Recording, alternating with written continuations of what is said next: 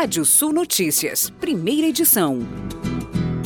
O empresário multimilionário Elon Musk perguntou no último sábado, no Twitter, se deveria vender 10% de suas ações da Tesla, citando a recente discussão sobre os ricos acumulando ganhos não realizados para evitar o pagamento de impostos.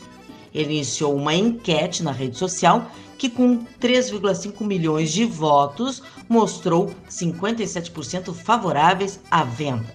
Musk havia dito que acataria os, os resultados dessa pesquisa, qualquer que seja o resultado. Hoje, segunda-feira, a programação do pavilhão brasileiro da 26ª edição da Conferência das Partes, a COP26, será dedicada à agropecuária sustentável, a participação de representantes do Ministério da Agricultura, da Embrapa, de universidades e de entidades representantes do agro.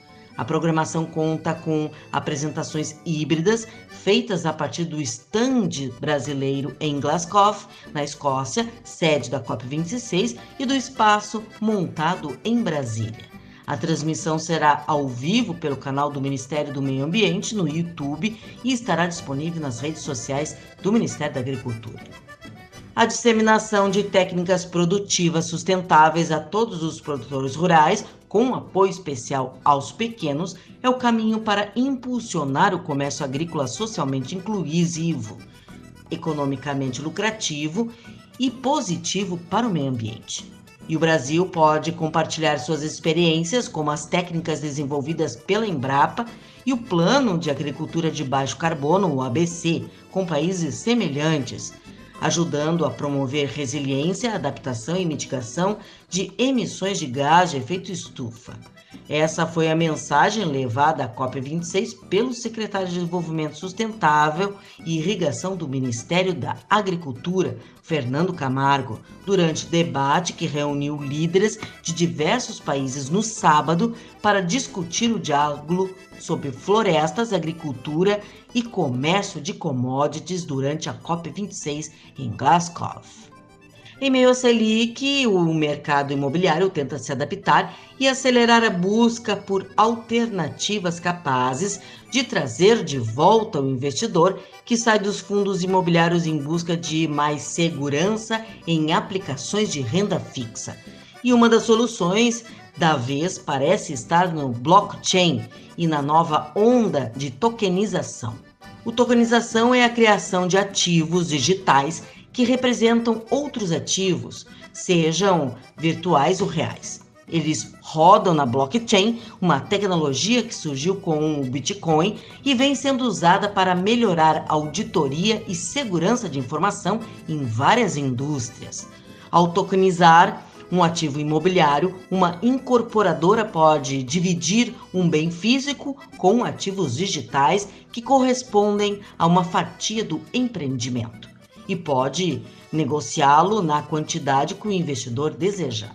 Um imóvel de um milhão, por exemplo, pode virar 10 mil tokens de 100 reais que serão negociados no mercado. A tecnologia ajuda a eliminar a burocracia com contratos convencionais, acelerando o negócio e, sobretudo, barateando o investimento na ponta e a captação de recursos para a obra. De acordo com o relatório Sklink Hub, as startups brasileiras conseguiram um investimento de mais de 893 milhões de dólares no mês de outubro, que representa 75% da quantidade total destinada à América Latina.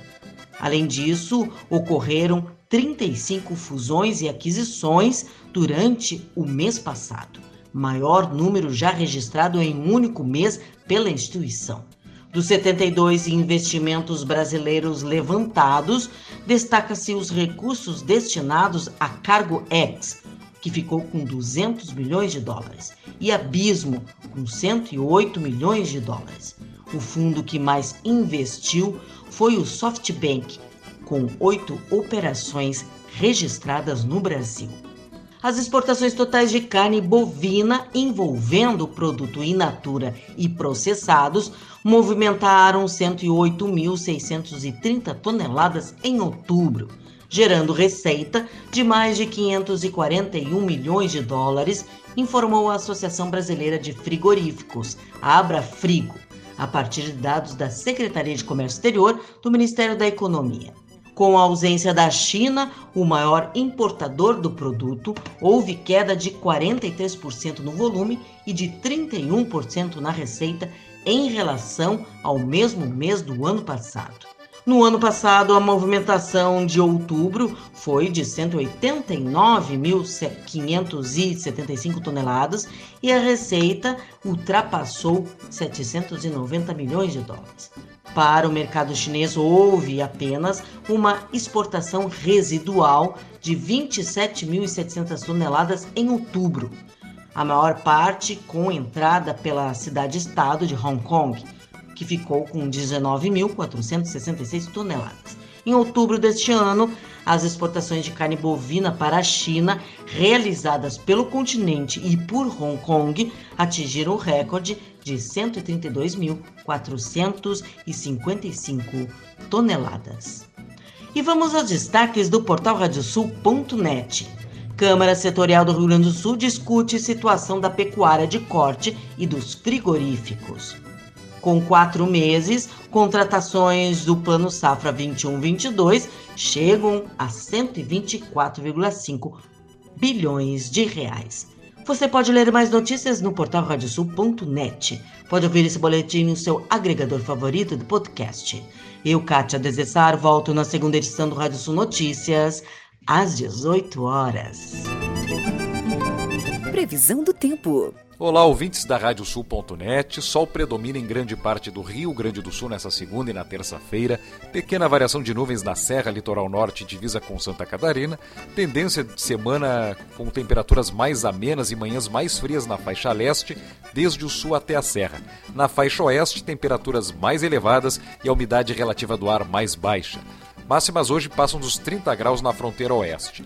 Nessa terça-feira, temperaturas entre 14 e 24 graus em Pelotas, entre 13 e 28 em Santa Maria, faz entre 16 e 32 graus em Uruguaiana, na fronteira oeste, em Torres, no litoral norte e em Caxias do Sul, temperaturas entre 12 e 23 graus, e em Porto Alegre, temperaturas entre 14 e 26 graus.